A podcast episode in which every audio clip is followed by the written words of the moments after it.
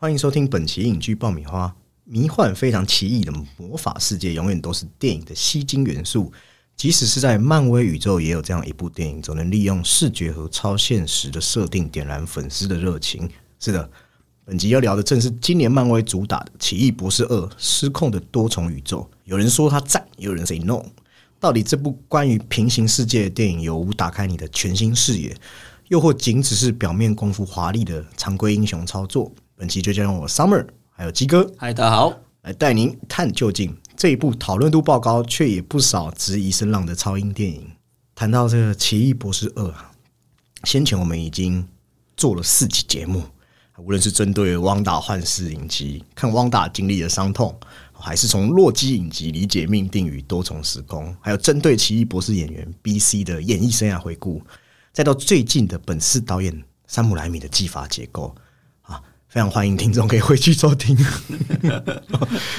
也是因为带着这样满满的认识在看奇异博士二失控的多重宇宙，很自然会有一些是我们得以细细咀嚼品味的部分，但 But 也因此从一开始的期望放很高。哦，到看完后难免还是会有一些怅然若失的感受。当然，这感受并非完全是失望。鸡哥有没有这种感觉？就是那个期待感，其实啊，跟你实际看到作品之后，是的确有那么一点落差的。嗯，在这我们可以看到，就是啊，山姆莱米他保留了很多他的这个风格在里面。对，那又像是说 Kevin Feige 说到里面可能会带有一些这种恐怖风格，里面我们都可以从里面看到，但就是有那么一点。好像既要保留漫威，但又要保留山姆莱米，反而是两边都有点哎做的有点不到位，有点啊好像拳脚伸不开的感觉。对，然后再加上我觉得里面的节奏跟叙事有一点混乱。嗯，对对。那我我也可以用个形容，大概就像是你今天订好了哎五星级餐厅，你就先看菜单有生鱼片、顶级肉品、精致甜点，你也得知厨师技法也重口味又好吃。但当你实际到了餐厅，你会发现它的出餐顺序不太正确，很多食材够新鲜，却没有准确的食谱烹饪成令人心醉的料理嘛。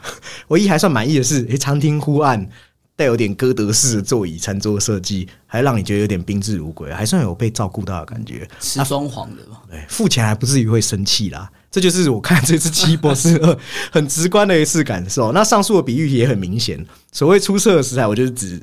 B C Cumberbatch 的演技，整个人越来越匹配奇异博士的气质啊！还有我特别爱的伊丽莎白欧森，从她刚窜红时，我只是觉得她是女生版的 Chris Evans 哦，原谅我 Chris Evans，就觉得说她是外表的出众掩盖了表演层次，但到如今，她仿佛已经可以真正亲身经历悲伤。你可以发现她眼皮的颤抖，嘴角冷冽，还是变身绯红女巫，能够镇住整群卡马泰基魔法师的那种。强大气场，正如同他本人在访问的时候讲到的，英雄电影也是一种可以有深度的演绎。那如今他口中的这句话，不再是立场辩护，也算是好演员放到哪里都是好演员的一个最佳名证了。他的角角色大概是《奇异博士二》里面最出彩的演出。嗯，像是在一些冲突或是打斗的画面，他们其实也有用一些比较可能比较有新意、风格化的处理，像是那个呃音符大战。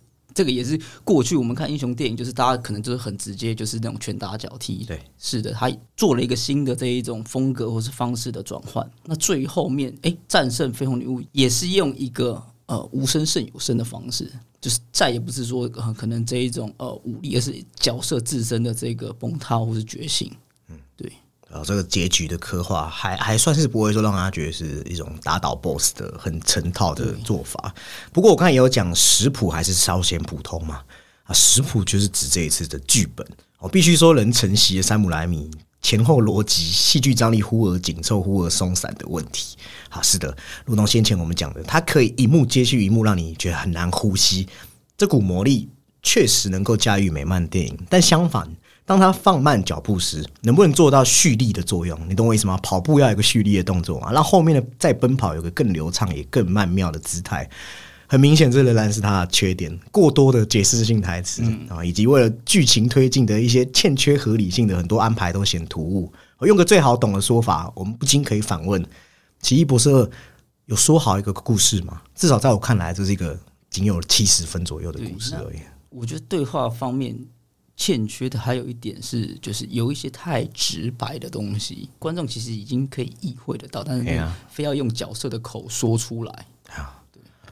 或是有有一些呃，例如说有一幕像是 Christine Palmer 找不到解决那些小亡灵的方法，然后他就随便拿一个旁边的道具，然后就解围了。你就觉得，哎、这是什么线线上游戏的一些 RPG 设定嘛？会让我觉得一头雾水捡哦。道具嘛，那回到我刚才最后的那个譬喻法中，我提到餐厅嘛，餐厅的风格很自然就是指莱米的风格展示，哦，必须说玩得很溜。无论是前一集我们提到的推轨镜头，呃，导演很基本分的如正反打、push in、run in，他都玩的一样得心应手。有那一种斜角的这一种惊悚效果。哎，没错，甚至在汪达和 X 教授交锋时，我真的如同进入到彼此精神世界交锋的，用了一些 Dolly Run，也就是具有迷眩效果的滑动变焦，好都让巫师的巫术超能力在荧幕上有了很生动，而非仅只是单纯靠特效的完美呈现。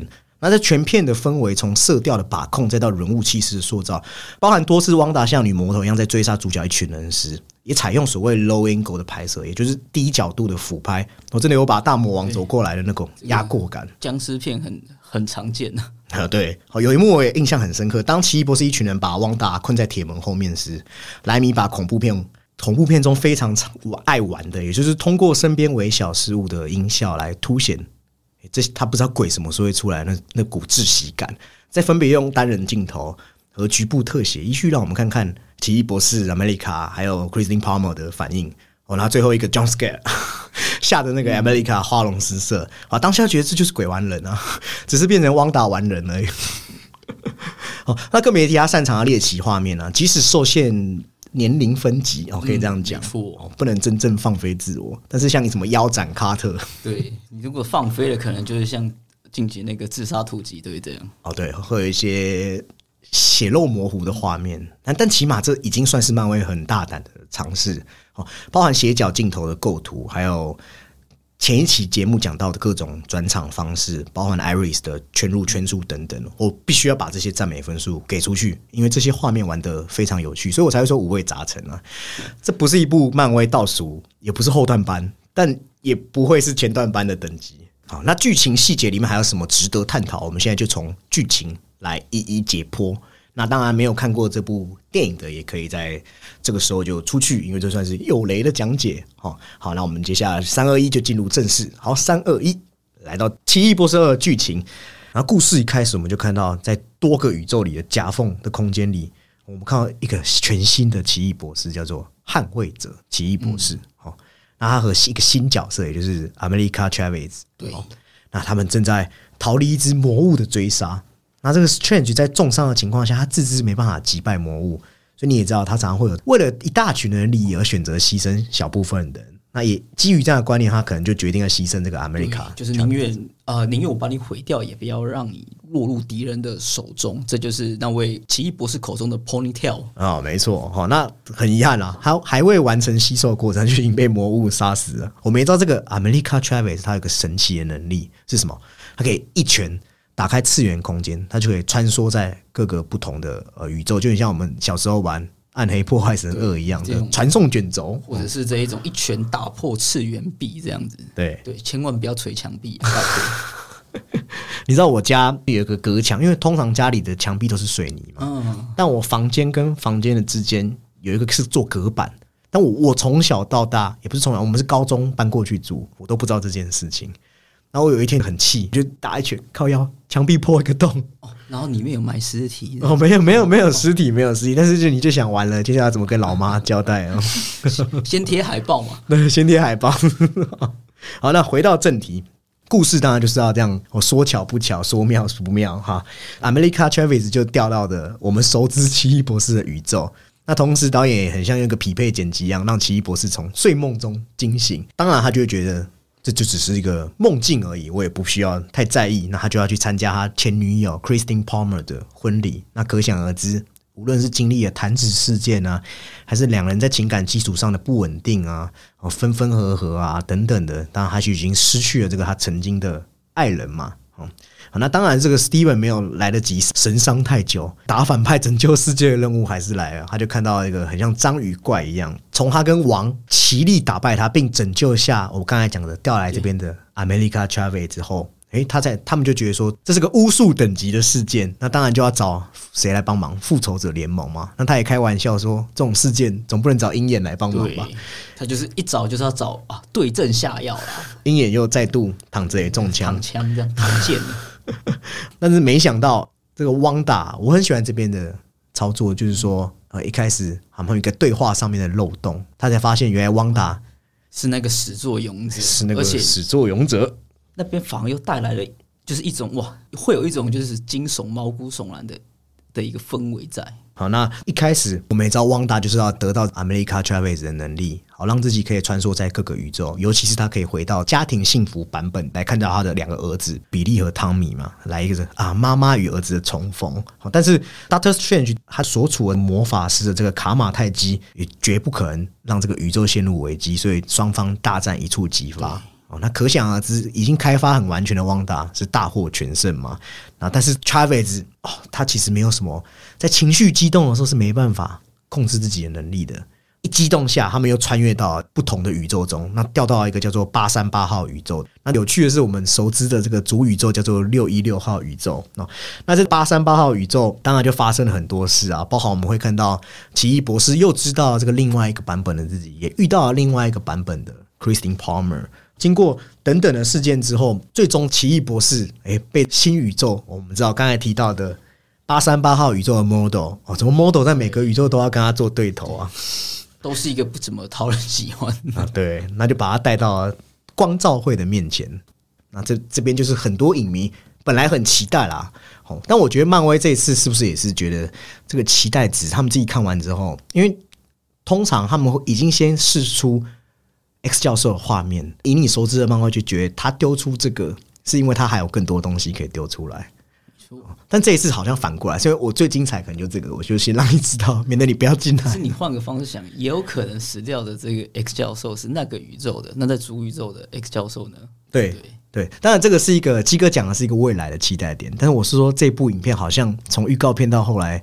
揭晓好像有点雷声大雨点小的味道 哦，就太快了一点点。对，而且也嗯，那些角色就很工具啦。对啊，这些工具人有谁呢？我 那边遇到了卡特队长，还有一个黑蝠王哦，还有一个是应该是那个版本的嗯惊奇队长。对对，好，那还有。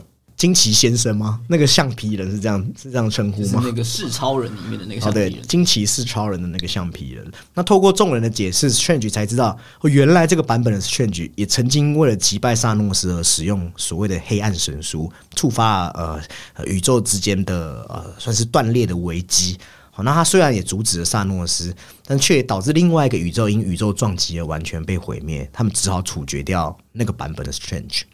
那经过此事后，光照会也认为，就跟刚刚的 Travis 一样嘛，他还认为这个主宇宙的 Strange 是不能信任的存在哦，所以他们就决定还是要审判这个我们知道的 Strange 哦。但是光照会真的是有点大意了，他们明明明知道有个危机是汪达，他们还认为说哦，我们光照会可以轻松解决的问题。那接下来我们就看到一连串的汪达虐杀秀吗？也算了，就是直接哎碾过去。对，以前是洛基恐怖秀，现在是汪达恐怖秀啊，几乎是凭一己之力就先后击杀了 Model 以外的光照会的成员。那 Strange 现在找不到方法了嘛？哦，他也知道赶快要逃走，哦，并且找到他们传说中可以对抗黑暗神书的维山地之书，所以他就告知这个宇宙的 Christine Palmer 说：“你你必须要相信我，那你们大家给我一个机会嘛。” 求求你们！他们就因此这样跟汪达来了一场猫抓老鼠的游戏。好玩的就是他们本来我们一直提到这个很像卖高分的东西，也就是其中一个维三地之书。好了，汪达赶到之后，哎，他还是摧毁掉这个维三地之书。那我们很多观众就觉得，哎，我们原本设想这可能是解决这次事件的道具，就这样被毁灭了。接下来，他就利用了 Travis 的能力，开启。传送门就把 Strange 和 Palmer 传送到一个被卷入宇宙撞击的宇宙，也就是他看到了该宇宙中被黑暗神书腐化了的另外一个版本的邪恶版的 Strange。也在这边，奇异博士又跟另外一个奇异博士有了一个很有趣的交锋。换言之，是他是在这里看到，因为走火入魔，过不去情感这关卡，它会变成什么样子？但也不是像我们知道《What If》里面，因为 Christine Palmer 一直死掉的那个奇异博士，其实还是有点不同的啊。那他就想到一个方法啊，既然这个汪达在六一六号宇宙，何不他就利用六一六号宇宙中他留下来的死悄悄的捍卫着 Strange 的尸体？我们也看到汪达这个时候也在施展他的计划，那 Strange 就控制着尸体哦，变得一个很像啊暗黑灵王的那种感觉，还有千手观音啊。就是很像一串粽子，对，那我觉得这边最棒的史传奇并不是用这种方式去击败王大，反而是当王建议他说：“我们大家已经阻止不了这个世界，你还为了这个小以大义，你还是要解决已经跟他在旅途中建立起情感的阿梅丽卡。”好，但是这一次奇异博士有了一个不一样的决定，他告诉阿梅丽卡：“你必须要相信自己。”这就很少年。王道漫画剧情就是最后一个角色到后面的觉醒反击，对不对？对，那他就可以自由的控制平行宇宙的全集之力。那他打开一道门，直接让黑暗版的汪达看到在另外一个宇宙幸福版本的他。那同时，汪达还在那边哦，发现诶，他这这个做法只是去让一个原本有。美好家庭的版本的自己又经历一次破碎，即使是他爱的小孩，也会因为这个版本的他看起来真的很恐怖。然后同时，那也不是他们真正的母亲。也就是在这样的事件中，哎，醒悟的汪达终于决定放弃自己的幻想。那同时，为了阻止黑暗神书再次腐化他人的心灵，他便利用魔法哦摧毁了那整座山和多重宇宙中的所有黑暗神书。那汪达也因此消失。剧情啊，讲起来确实是非常的简单。简单说就是汪达决定啊，要来运用自己的黑暗神力，那来得到呃永久跟自己小孩相处的权利。那奇异博士就必须要扮演阻止他的角色。那同时两个人都有自己的创伤要去克服。但剧本这样写绝对不是问题，但问题是好像中间的铺陈，就像我们刚才讲了，哦，有时候文戏太长了，有时候打戏又太多。应该是说中段的蓄力不足以衬托最后那一出大戏的张力。嗯，对。那这个他的打戏好像哎，又点到为止啊。对，就变成说剧情零零乱乱，有很多解释性台词，也是我们前面讲过的。那很多角色，我们知道这个是新角色，但是他在这部剧的作用到底是什么？它的作用是只是给观众一个耳目一新的焦点，还是说它是真正可以跟人物与人物之间起一个联系的作用？啊，很遗憾，必须说这次是比较少的啦。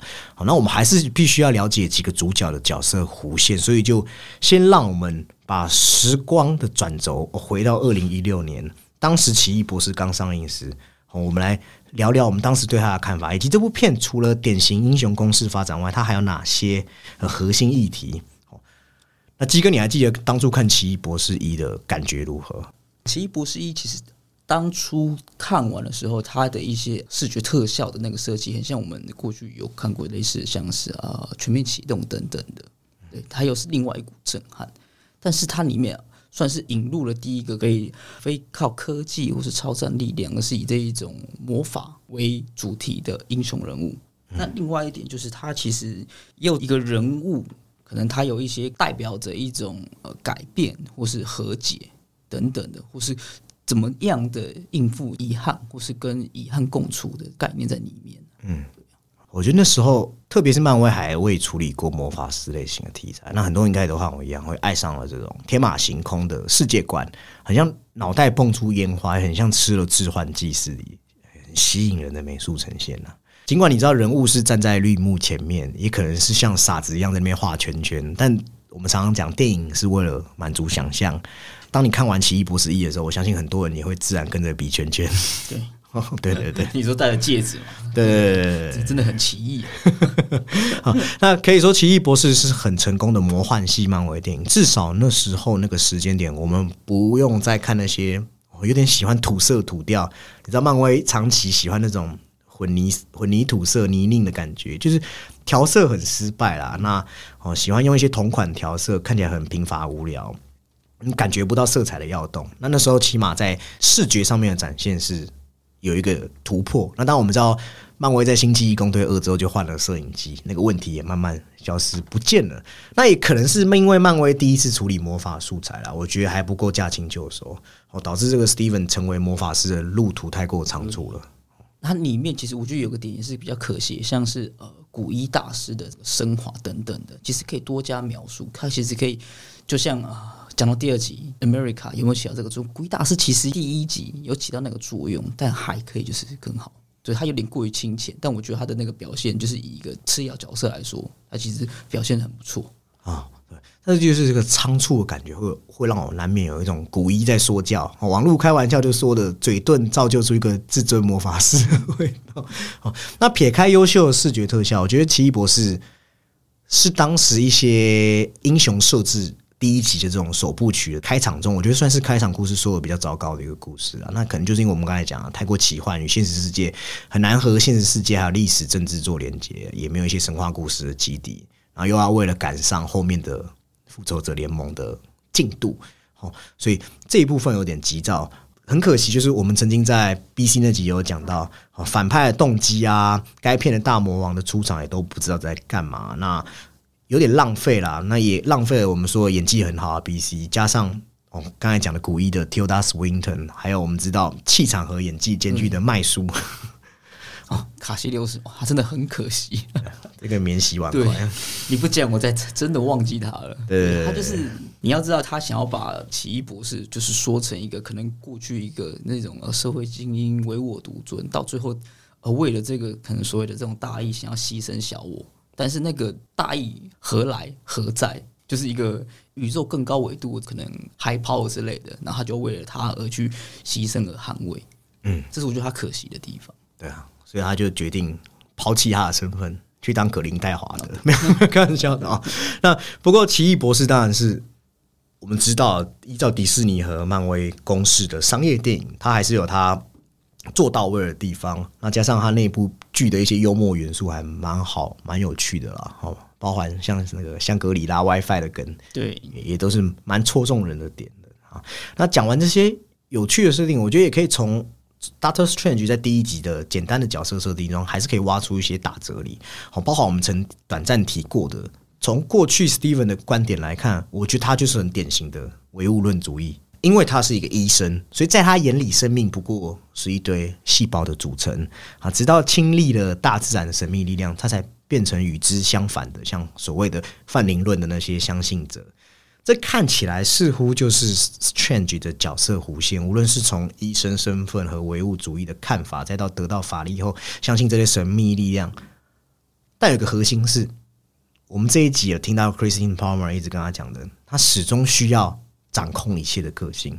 也正是在《奇异博士二》刚开场，Palmer 对他所说的那句话，似乎也是围绕在这个角色身上的核心。最终你会发现，这很像现实世界中一些笃信科学的人。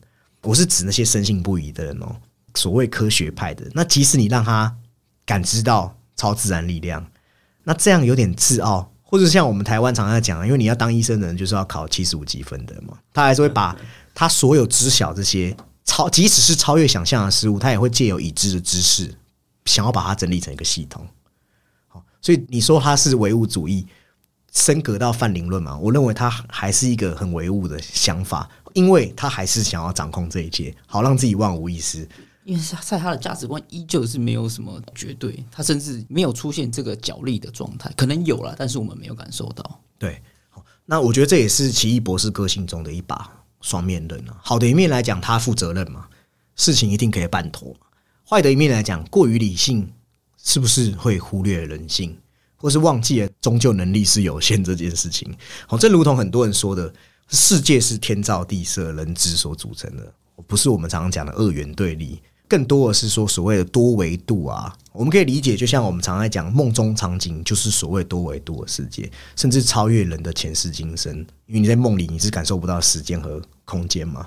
啊，所以就是像弗洛伊德那种人，他就会说，梦中的人才是真正的你。那即使现在我们有很多人类想要去搞什么元宇宙，把梦哦具现化，但是那终究也只是人类自己搞出来的手段。还是用我们又回归常理状态的时候的一个思维状态下，对对。可是你要怎么？呃，那个南可一梦是有办法转化为真实的文字或影像吗？这就是对对，因为唯物论否认人的未知和不承认对世界的无知，是因为人类认识的局限。那至于我们讲的科学技术是人造的技术嘛，是一种学说，偶偶尔是我们所谓的假说。假说对哦，一切的科学名词也都是通过已知事物所定义。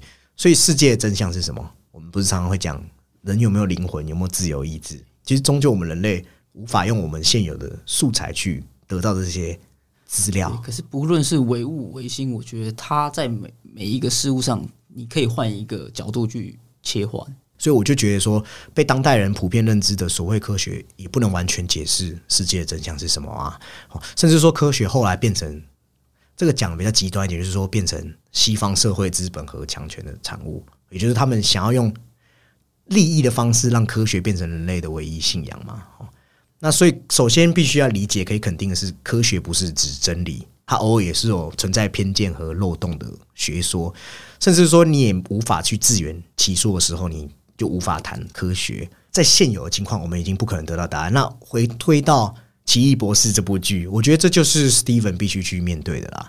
你这是什么意思？你知道吗？终究就是说，他还是要回到原点，也是当初如果大家有印象，古一一掌把他拍出灵魂的时候，古一和他讲的，在这样的多维度的世界中，你这沧海一粟又是什么东西？他还是需要知道自己的渺小，也才可以知道自己要怎么在世界上定位嘛。他的那个自我是必须被抛弃的，对啊，对，就是他可能好成为奇异博士后，比他过去的医生更为强大，但是他在真实世界中还是充满了这一种，可能是说他的有他自己不足，是他的悲情，他不是在方方面面就是都可以掌握这样子，对，依然是有怯懦或不完美的时候。对，我觉得就很像说谦卑，不是说哦你要让自己看起来很卑微，当你谦卑的时候，你知道自己的定位在哪里的时候，你反而可以。把自己哦有限的力量发挥到最大值啊，这可能也是奇异博士一直以来他难免啊，你知道一个人的个性要改，本来就要花一阵子嘛。他难免就是想要掌控一切。对，那等下奇异博士，我们还要再继续聊他的角色弧线。我这边想要先聊一下，哎，他的情人 Christine Palmer。哦，那当然也是因为奇异博士二才可以聊他的老情人呐。哦，因为我们也知道，在看第一集的时候，还真的会以为这个是一个工具人女主角。没什么剧情。那现在我们会看到双双方曾曾经那种男方持不表态，或是说处于暧昧间的处理方式。那我们也知道，令人莞尔的是，我们如果注意看这次电影《奇异博士二》，似乎有一个潜在的母题，也就是情侣的创伤处理。虽然从表面上来看。如同前述，这部片是 Strange 的内心反省之旅，个性上的特征与缺点都被反复检视嘛。好，比如说我们刚才讲的灵活变通是他的优点和缺点，他可以用这优点让 Domamo 呃受到挫折是好事。好，但是另外一个版本的自己，我们就看到他可能不顾一意孤行，想要用黑暗神术去对抗萨诺斯，引来恶果。我们就知道他有时候是一头聪明的孤狼，聪明令他固执自大。回归到这一点，就像 Christine 对他讲的，你都要当那个操刀的人。那这句话不仅仅是指伤害到 Strange 的情感生活，令他无法和别人合作。哦，所以最终扎入他内心的那根刺，还是面对 Christine 问的那句“你幸福吗？”所以 Strange 硬着头皮做出正面回应，但是他我认为他心底完全知道不是他讲的那样，口是心非。对，因为他其实呃，不管在奇异博士二中，其实不管是那。个 Strange 或是说汪达也好，其实他们都有这一种超英身份，是是不是应该打破规则？那他之后他们再回归自己生命中难题的这个选择是如何的选择啊？对，因为他一定会有自己的矛盾困境，对，可能是情感，可是他们的选择在自己能力过于呃膨胀的时候，是不是又带来的一种反噬？嗯，对。好，所以从基哥还有我刚才讲的这些观点来窥探的话。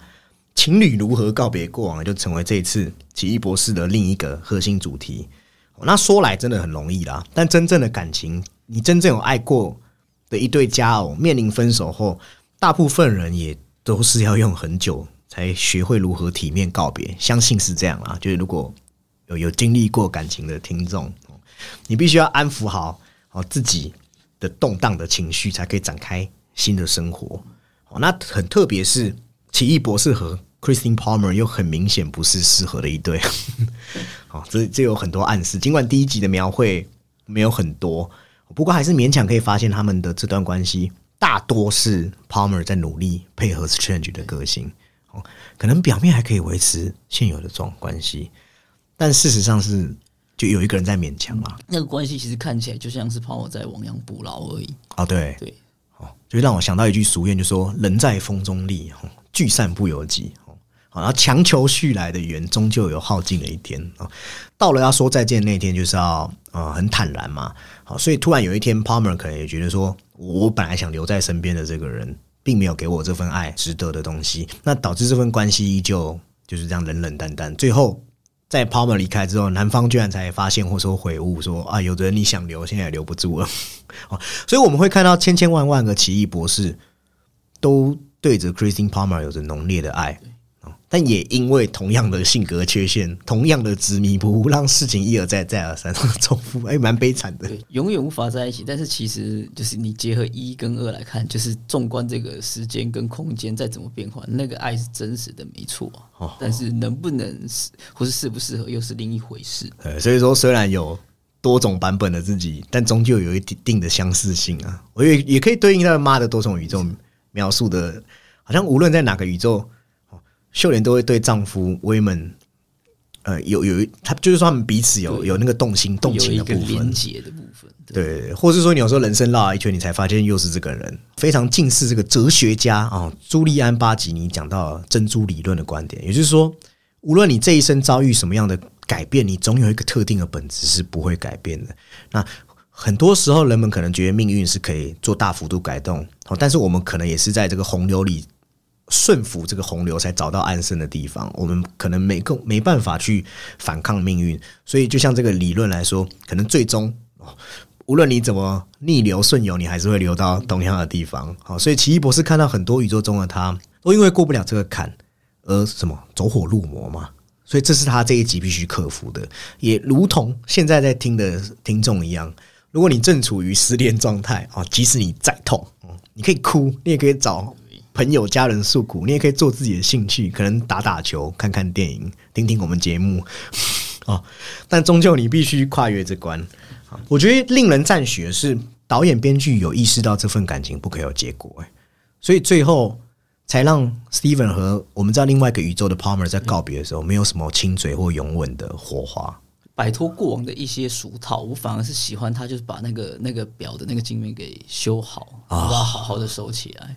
那幕其实蛮蛮窝心的啦，比他那句就是我我爱你，我在任何宇宙爱你还能还还还有一点象征意味。东西呃，对，那个东西其实那个表，其实在形象跟意象上都更都更贴切。对对对，可能那个肉麻台词比较达不到我们。那最终这种情感就是说，有的只有说你好我就好，从从这种爱情升华成关照彼此的情谊，也也是一种很好的方式嘛。那就会像。刚才鸡哥讲啊，他选择在最后戏剧的那一幕，他换下了手表，怎么样呢？就把这个过往这段恋情，像珍藏过去美好回忆一样嘛，走向新的未来。所以我可以很脑洞大开来说，编剧才会在影片最后哦出现的这个莎莉赛隆演的克利尔，那这个角色如果有熟知漫画，这就是奇异博士在漫画里面的老婆 配吧，应该是这么说。哦，对，这就让我想到恋下五百日啊。他不是说告别 summer，summer 在这边，好，那迎来了这个秋天小姐，我觉得蛮好笑的。哦，有一种就是你你旧的不去，新的不来啦。每一段情感就是这样嘛，你你付出了，你经历过，那它就会成为一段你值得珍藏的回忆，无论它过去有好或坏的部分。哦，好，那讲到这个回忆啊，我们人似乎有时候回忆就是过不去嘛。就像我们曾经在啊汪达那集提过的，漫威第四阶段，似乎创伤是一个主题。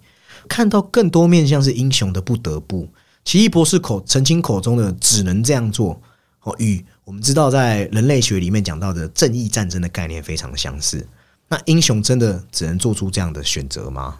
那再来，曾经我们也说过，漫威在第三阶段时经历了属于他们的世界大战嘛？你也可以开玩笑说是架空世界当中的第三次世界大战。好，那第四阶段的主题便和现实世界中。诶，当人们在二战结束的时候，一窝蜂的文学剧作家都因着内心的苦闷、郁闷而萌生出关于创伤主题的内容创作嘛？那在细看二战之后，非理性主义的哲学在西方社会以前所未有的规模大肆流行。撇除我们先前讲过的《汪达幻视》、《洛基》，甚至是没讲的《猎鹰与酷寒战士》的主题，其实都是指那些弹指事件后的创伤修复，也让漫威进入到他们的二战后后现代主义，也就是非理性主义的风格啊。当所有事情不再是用纯粹理性或说公益主义来看时，人命可能嗯不再是用数字的概念来化约，那便会是这一集中奇异博士思索的另一件事情，也就是汪达呛他的：“你你做你是英雄，我做就是反派。” That doesn't seem fair。那个那个那个表情已经被很多人做成梗图了。当然，汪达有点出一点让奇异博士直接陷入迷惘，也就是你可以擅自决定把时间宝石交出来，就因为你认为那是通往人类最好未来的方式，你就可以把人类一半人口暂时交出去。你凭什么？对，这是凭什么？这就很像电车难题那样子。哦，对，我等下就是要讲电车难题。就是什么人重要，什么人不重要，是由你来决定嘛？那你怎么决定？嗯，对。那他是凭一己之力这样子，然后又到另外一个，其实呃，到另外一个宇宙，我们不是也看到说他在里面用的那个 Dream Walker，又是用一个比较更嗯，在那个宇宙中是一个比较啊、难以接受的这个罪行，嗯的。那他的出发点是好的呢，对不对？那这边就是又回归到那个选择的母题上面了。对，在这一种事件上，它真的是一个比较没有办法去做定义的。那这也是说，呃，漫威可能在这个创伤主题上，想要往更深前对往它的这个成因的更前面一步，造就创伤的原因，再去做探讨。但这个其实蛮有趣的。但我先来讲一个简单的，有点类似前一部影集哦，也就是和漫威打对台 DC 的呃 Peacemaker 和平使者中探讨的，到底施行者合不合理？哦，一言之是一种正义战争的概念。什么是正义战争？它其实是军事伦理学一种学说嘛。该学说就是指说，要经过一系列标准来确保战争在道德上是合理的啊。这一场战争必须符合所有标准，你才能把它视为正义的。那其实听起来就很瞎了嘛。其实没有一个战争是值得被我们称为正义的嘛。哦，但是他在这个伦理学就把它分成说，你可能包含了你参战权和战争手段的正当性。第一个就是涉及你参战理由要正当嘛。但是什么叫参战理由是，正当就？是你的 你的师出有名，真的有名吗？好，那第二个就是涉及战争手段的正当性嘛。也就是说，你可能不能伤及平民，或不能用大规模呃，武器等等。对，就很多，可是很多东西都是在被使用之后才被限制的，那其实就是有一点于事无补。或是说游走在规则外。啊、不过我觉得比较好玩的是，就像刚才吉哥讲到一个千古难题，而这个难题的一种版本的论证，会让你恍然大悟，原来奇异博士也掉入了汪大的文字陷阱。哦，也是刚才讲啊，那一条戏弄人的经典问题——电车问难题嘛。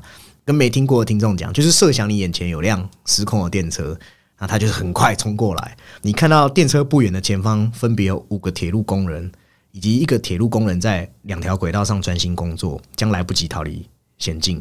你可能选择救一个，你那五个人就要死；那你可能选择这五个人，哦，你好像确保了五个人生命，牺牲一条人命应该也没什么关系吧？哦哦，那就是 that doesn't seem fair，没有开玩笑的。事实上，这个电车难题广为人知，是因为很多大学，包含像哈佛啊，或是这些名校，常常会出给考生当做是一个啊、你在论述上面的一个论证。那有个心理学家就知道马克豪塞啊，他就曾经对三十万人重新提起这个经典问题，他把它改了一下。他说，在你面前是可以令电车转侧轨道的控杆，那如果你不操控转侧这个轨道，便马上会有五位工人被撞死，就十五个人，五条人命啊。那假使你及时控制这个控杆，你就会看到一个工人被你撞死，那你就可以马上救那五个人。那是不是就戳到你的道德敏感带了？很多人就会说：“诶，你要我要亲手用这个摇杆，即使有一个人撞死，我也不想要啊，因为好像是我促成他的死亡的。那如果我不碰，那失控电车撞死五人也不是我的责任，也就会有人可能变相支持一些观点。那每个人挣扎之处就是说，如果是正常人啊，那那些不正常的人不讨论。对，它其实就是一种很逃避，就是你会把它视为就是将要发生的必然嘛。对你没办法，就是说人命就是用数量来衡量。那但是实情真的是这样吗？我觉得严格来说，很可能根本不存在两难。哦，首先我们要将问题除去一些旁枝末节，无论你碰不碰呢控杆，哦，依然是一个选择，等于是选择去碰或者选择不去碰的问题。那后果是人都知道，究竟是一人还是五人死亡的结果。好，那不错，这个失控的电车撞死工人悲剧，其实也不是你所促成的哦。可是你也无法避免你置身于其中，你必须要进行抉择，不可能因为你刻意不碰那个空杆，就等于取消你应该承担的责任。这这这在这听来就是一种越听会越越诡异哦哦。其二就是，如果你被迫要去选择人的生死，你又要怎么用数量来衡量呢？也就是说。这个问题也只有六个人，但是如果像奇异博士要面对这么庞大的人数，他又要怎么做出抉择呢？回到奇异博士曾经在无限之战中做出的抉择，也同理啊。假使他不做出选择的话，人类还是会被萨诺斯毁灭啊。哦，那你把他丢出去做选择，你就把责任怪给他。他从头到尾都没有促成人类的死亡，是因为这些人本来就已经置于险境中，所以我才说汪达啊，辩才无碍。他举了这些例子。一来是他内心可能还记得，他当时也是为了我们知道的无限之战的时候，为了我们讲的大局，所以牺牲了他爱人 Vision 幻视。那二来就是他这一次不是做了一些大规模的暴力行为吗？那他当然讲这个就是要合理化自己的行为。哦，所以汪达还是个蛮聪明的女角色。那延续刚才讲汪达的创伤，我们知道，无论是 Strange 还是汪达还是 America。这次三位主要角色好像都有自己过不去的悲伤，那各自不同的处理方式也就造成不一样的结果啊。基哥，你觉得他们三个人是不是各自就是处理的方法有选择逃避的，也有选择极端的，有选择避而不谈，完全不谈的这样子？对，其实我觉得里面其实最完整的应该算是就是汪达，因为毕竟他要花了一整个影集来做铺陈。对。对不对？那他就是有点像大家会说他可能就是过度的黑化，但是我是觉得，呃，他其实是说得通的，因为他其实最后面的那个嗯和解其实也不算和解，他只是把选择权给丢出去。对于他自己，他依然是活在那个梦境之中，而且以他这样子的一个能力，或者是说你也可以怪给可能黑暗神书。对，因为他不是也有提及一个设定，是说你只要接触过这个神书的魔法，你可能就会走偏，你会堕落等等的。但我觉得他更像是以在那个迷茫的交叉口，他选择了一个让自己最好过的结局。不知道大家有没有看过那个彗星来的那一页啊？对，就是当你这个能力，你看到各个，你知道各个多重宇宙的那个薄膜。被打破，你可以穿梭其中的时候，在你那个迷茫、伤心的那个交叉口的时候，你是不是会选择一个呃最好的结局给自己？嗯，好，那基哥谈到这个汪达，我就觉得蛮有趣的，因为你会发现汪达处理又和奇异博士处理类似一个镜像的关系。那既然聊到这，就可以聊一下我很爱的伊丽莎白·欧 森那，同时也聊聊啦，这次被许多人诟病的角色塑造啦。他众所周知，我们知道他是悲伤的代表人物嘛。但这一次引起许多批评的是，像几个提到的，他的黑化合理吗？好，另外，身为一位母亲，有可能会为了孩子变成这样的可怕女魔头吗？关于这点，我有想两个解释啦。我先来讲不合理派的，很多人会把它比作这个权力游戏。后面突然黑化浓厚嘛，也就是黑化太突然了。他不是才在汪大 Vision 中和自己和解吗？怎么又固态复萌？哦，那诚实的讲，这确实是编剧比较没有做好的部分。即使有着黑暗神书可以让任何事情黑化的理由 哦哦，那我们也可以看到汪达好像完全被他的母性本能给定义，很像一个倒退的人物弧线。编剧根本没有在这本书会带来影响上面有更深刻的刻画。我可以举个例子。哦，我们知道汪达看了黑暗神书变坏，但我们看到奇异博士也使用了梦星，也就是也用了黑暗神书的咒语，却什么变化都没有啊！有啦，如果你硬要说他后面头长出眼睛也算的话，哦，但意思就是说你感受不到黑暗神书会让人有什么腐化，所以可以试想一下，如果漫威可以更用心告诉我们黑暗神书会带来什么魅惑，例如他可以拍汪达接触到黑暗神书后，他不断看见自己拥有小孩版本的那个时空的他。是一个未开发完全的绯红女巫吗？那他可能会看到一个未来意象，是那个版本的他，有一天会看到自己的孩子被某个黑暗势力给伤害，是不是就会勾起他曾经无能为力保护他的弟弟、保护他的幻视？那通过这样的未来预示，让他相信他必须借由多重宇宙能力来保护自己的孩子。那可能最后绕一圈，他发现他当初看到那个黑暗势力是他自己。就是你可以说他是可以让他从一个过去从小就种下了这个创伤，而到后来。发现自己能力的我能我可以而去做的弥补，对啊，对，当然，我们不是编剧，所以也不是说我的安排比较好，只是说，如果我们能够更实际看到黑暗神书对人的影响，是不是整个戏剧的力道跟张力就出来了？也顺便可以让没看过《旺达 Vision》的粉丝们可以更快速进入剧情啊。对，而且你可以说，他其实也可以再往后面更探讨出一个，如果他可以画这种东西为真实的时候，那是不是更往后一点，他反而变得贪婪？嗯，对他更想要一切了，这样。对啊，好，那至于比较可以合理解释的版本，则是汪达可能他在影集中放下只是对汪幻视的爱啦。那还有曾经因为自己的失控，已经造成整个西井镇，也就是太多平民伤害以及困在那些意象中，所以他那时候决定远离人世，不要再伤及无辜而已哦。因为你有仔细细看这一次的话，这一次汪达并没有伤害任何一个平民哦。加上他对英雄道貌岸然这件事，你可以感觉到他始终对这些英雄一直在合理化自己的行为，是有一股气的。对，就是就是为什么他们就是可以，我就是不能，而且哎，这身心肺哦，而且而且英雄本来就跟好人画不上等号。对对，看看 Watchman 这些家伙，对不对？那如今这群人又要来阻挡我找自己的孩子，那干嘛？只能神挡杀神，佛挡杀佛嘛。哦，那但是无论如何啦，怎么解释都还是会有一点点漏洞啊，这就是瑕疵嘛。哦，回过头来看，很多次漫威都发生过类似的问题啊。那据传也不是据传，应该就是这样。听闻包含山姆莱米在筹备《奇异博士二》的阶段，啊，汪达幻视影集也还没完全完成，那导致山姆莱米没办法看完《汪达幻视》后，自己也是直接坦言说，他那个呃汪达的影集他其实没有看完。对，哦。那他就没办法去理清楚角色之间的逻辑与关系。那这绝对不是莱米的问题，因为莱米在拍的时候，影集还没做完。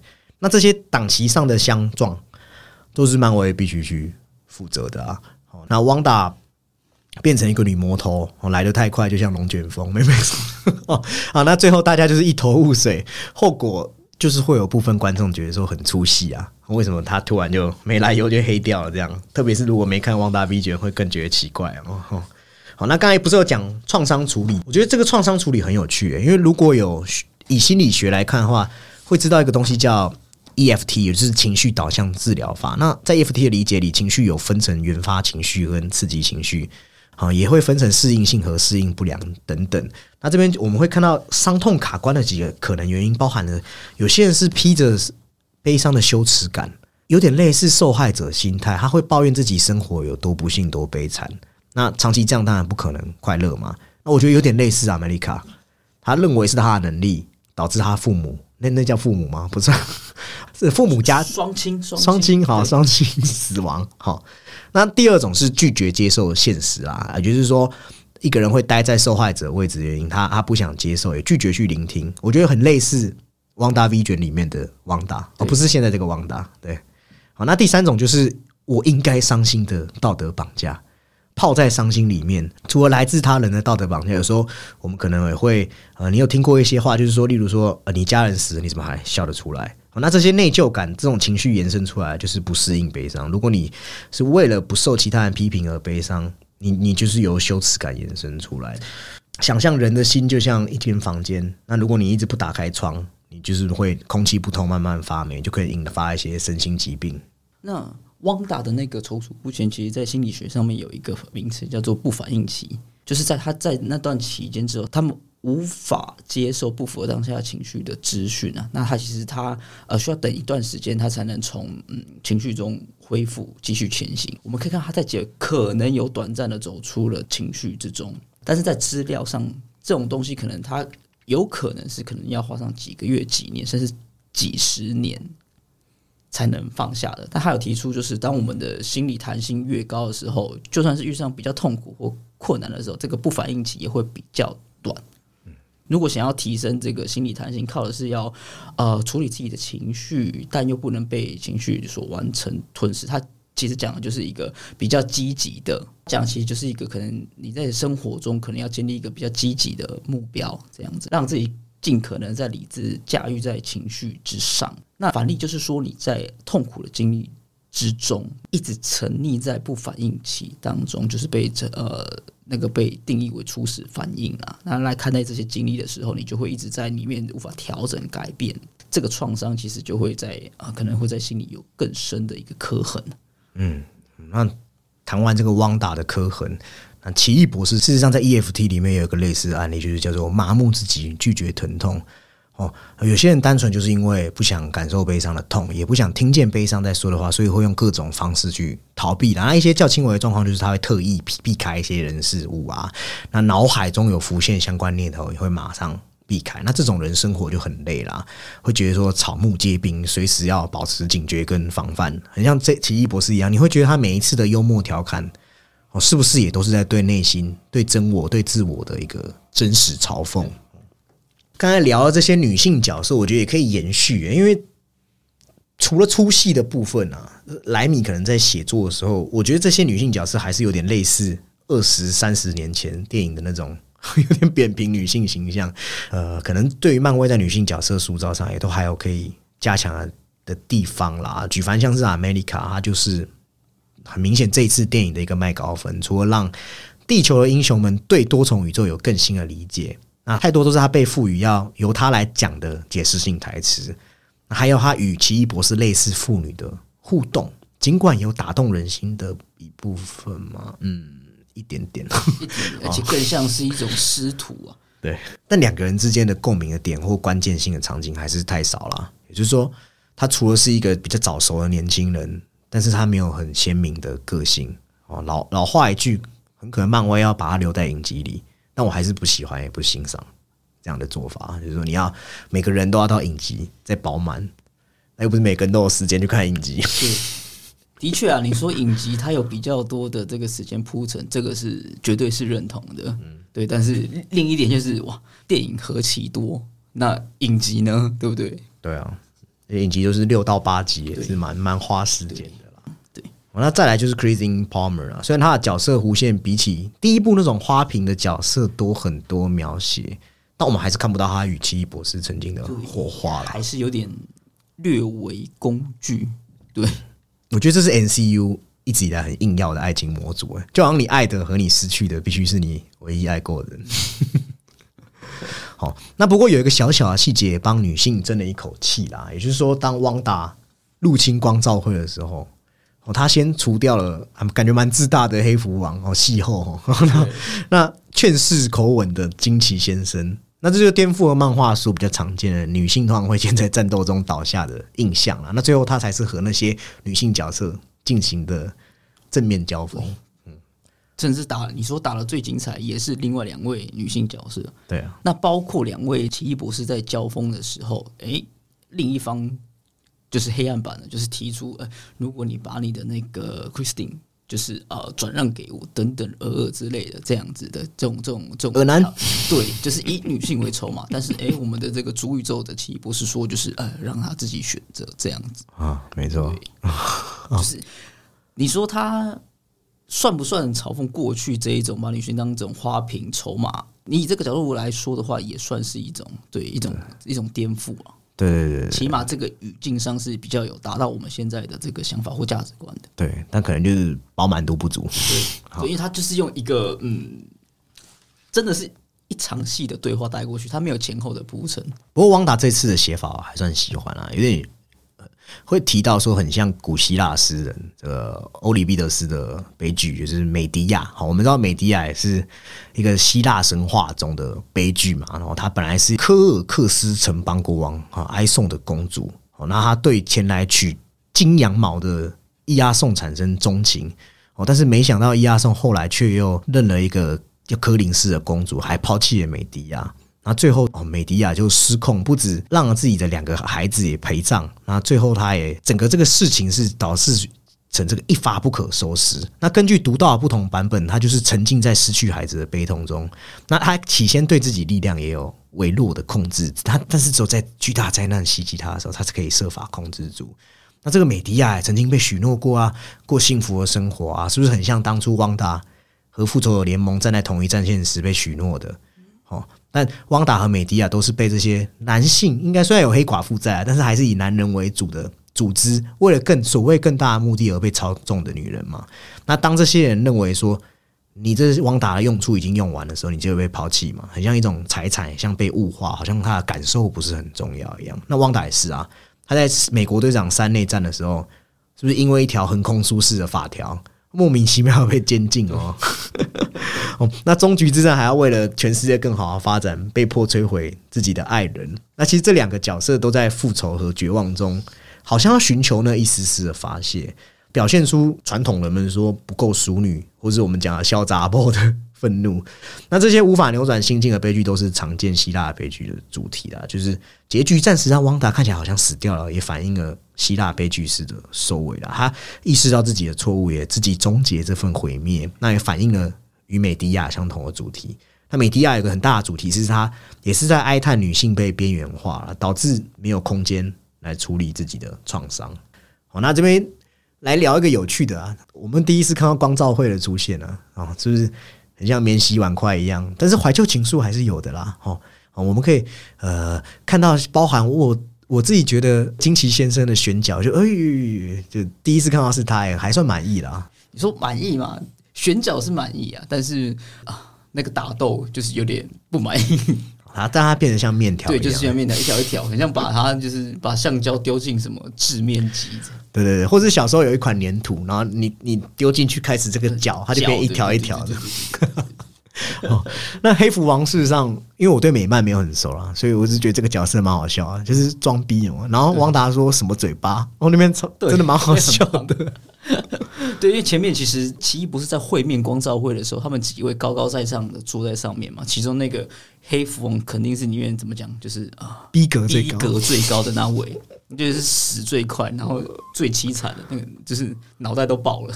哎，那他要把恐怖片原理用上来，就是那个。最自傲的都第一个死，死，而且死终还特别凄惨，对。那还有一个人是 X 教授吧？对，大概是里面光照会里面最有感的嘛。啊，毕竟在这个 X 战警里面，最早期三部曲都是由他担纲这个 X 战警的演出嘛。对，嗯，福福斯会不会气死啊？如果你把我们的版权买回去，然后你让我的角色刚亮相在 NCU，头不就被扭断？但是这个就是起到我们刚刚前面有提到那个作用嘛。反正现在死的这一票人，被虐杀的这一票人都不是主宇宙的人，那可以尽情的杀 啊！你是抛砖引玉的概念了，说哦，告诉你说有啦，这些人之后会回来，他们都都在这个所有的宇宙中，可能都有他们的一席之地，只是在所谓的这个宇宙之中是被虐杀。可是他是 X 教授，哎，有必要这样对他吗？他每次都死的很惨，就是可能啊。每个宇宙中的 X 教授都会死人，对他的相似性就是不得善终，好惨哦！哦，蛮本来期待说会有漫画中汪达的爸爸就是万磁王，对，但很可惜没有出现。这这对父女也蛮有趣的，他们也都是经历了这种反反复复的悲剧。那他女儿会不会跟他一样一回黑一回白，我就不知道了。对，这一次这个啊失控多重宇宙当然会。让我们想起前一部电影，包含说我们知道多元宇宙成为近期热门话题，那我们也都是妈的多重宇宙的爱好者。若比较两部电影，哎，西哥，你觉得在平行世界这同样题材的处理方式，它各自的优点和特色在哪里啊？我奇异博士它的副标题原本是那个什么疯狂的多宇宙，好像说翻译没有翻疯狂对，但是的确，我们先看了妈的之后。反而会觉得哇，奇异博士真的是玩的不够疯狂。他其实，在前面好几幕就有。展现出它可能会有的其他宇宙中的这个创意啊，包括什么卡通，甚至是油漆等等。我们甚至还看到一幕，好像是有点类似那一种 cyberpunk 的这一种世界，或是它的那个视觉效果，但是它都是这样子匆匆一幕而已。呃，当然你可以说，其实不是为了要连接上整个漫威宇宙，所以它必须有它的自己的脉络或是理性在，或是说这个人物他真的要类似三幕剧上的这种必要目标。你要将两部片给做比较的话，我觉得其实会稍显不公的。当然了，对啊，因为就是像妈的，他其实在很多上面都已经那个格局是已经是玩的，就是有点超乎我们预料之外，所以我才会说他可能是这个世纪中可以称为就是 cinema 的作品之一。嗯，多元，它在这个两个字上，就是它并不是。啊，可能是一个噱头或是什么样，而是在我们观看的时候，真的有这个很多元的感受在里面，就穿梭其中，不管是人物啊，他们各自的选择等等。但是漫威的多重宇宙也有一个小问题啊，当你看到可能像是不同版本的奇异博士好了。那不要讲奇异博士，或者说钢铁人好了。假设你有一天可以看到一个是没有因为弹指事件而死亡的钢铁人，或是你可以看到，就像基哥讲啊，X 教授死了没关系啦啊，因为我们这个主宇宙可能还有 X 教授啊。那是不是当你知道这些事情的时候，你是不是就觉得整个情感力道就变弱了？反正无论如何都有一个我过得蛮好的啊。这个这个操作可能是漫威在，就像刚才提到说，呃，你不能只是说做出作为一种粉丝服务来登场。哦，如果你可以把它建构成一种跨维度的内心，以及关于角色的选择、遗憾、期望和希望的时候，啊，像 Change 被问到自己是否快乐，这就是一个还不错的呈现啦。对，但是如果你比较妈的多重宇宙被大家赞不绝口的原因，是因为它最终有回扣到主题，也就是华人家庭的相处或是母女议题。那在放飞自我同时，也很容易可以在后面把观众拉回来，产生情感共鸣。那我会说什么？我会说这很像放风筝。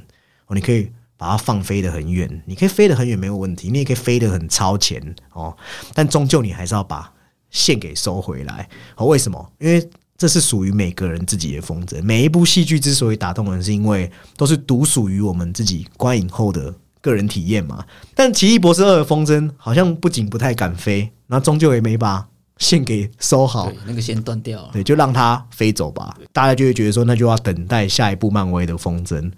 那让大家想起来说，哦哦，原来我曾经也放过一个名为《奇异博士》的风筝。那另外一点是，奇异博士他始终可以跟呃另一个宇宙中的自己对话，进而就是变成啊，有点像是要达成一个更好的自己。对他可以穿梭，或者是说他可以跟自己对话，然后来了解自己，来达到所谓的更好。可是我们可以看到的《妈的》里面的这个 Evelyn，他其实没有帮。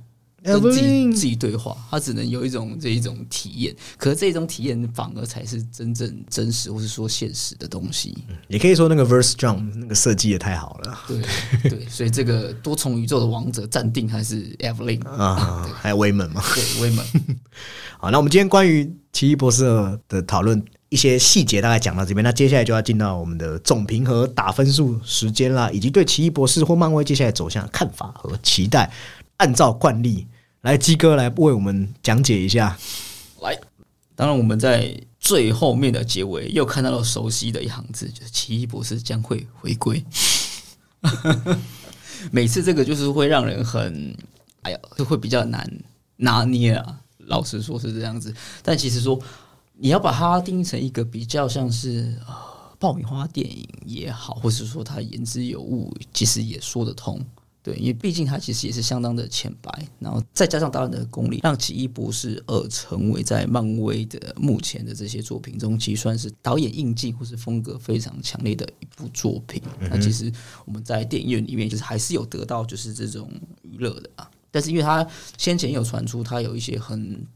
大量的补拍怎么样的？我不知道是不是因为这样的原因造就他就是可能我们有提到的在叙事啊结构或是节奏比比较有一点倒之处啦。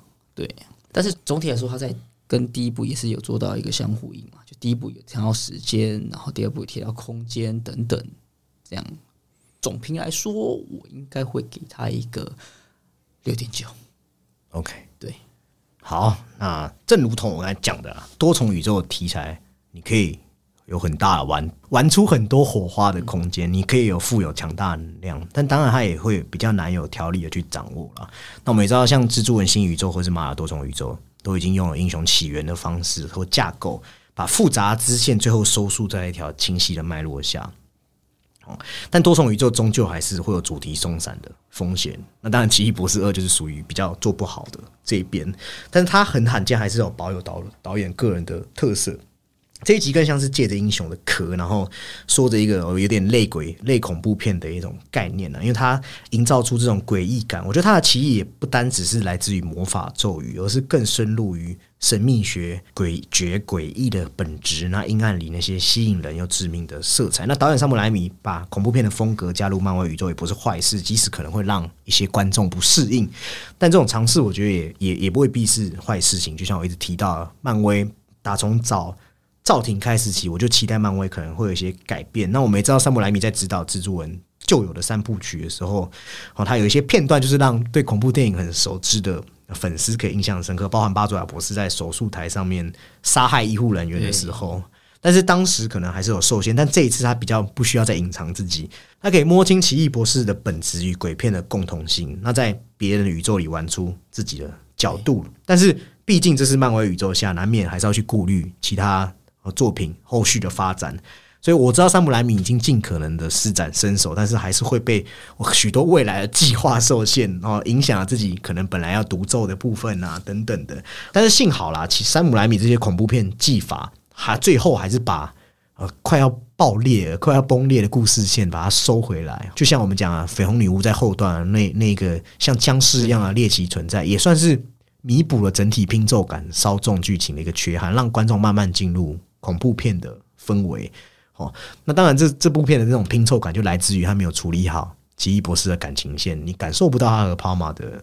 情感火花，哦，如同我讲，原谅我，我不是浪漫主义，哦，不是一句我在每个宇宙都爱你，你就可以轻易收买我。没错，对。但整体而言，我还蛮喜欢呃这部电影的，因为他选择缩小格局，也不是说错误的决定，反而让我们讲的战后的创伤修复，能更细腻的去聚焦在少数几位人物的情感探索，所以才可以有更多机会展现导演特色嘛，个人的存在不用再被埋没在大系列。作品的框架里，那我分数愿意给到七点二，这样不俗的成绩。但 Kevin Feige 整个漫威团队必须去思考的是：当你找了赵婷、找了山姆莱米的时候，你是更愿意去拍一部好电影，还是依然只是想要做一部超级英雄电影？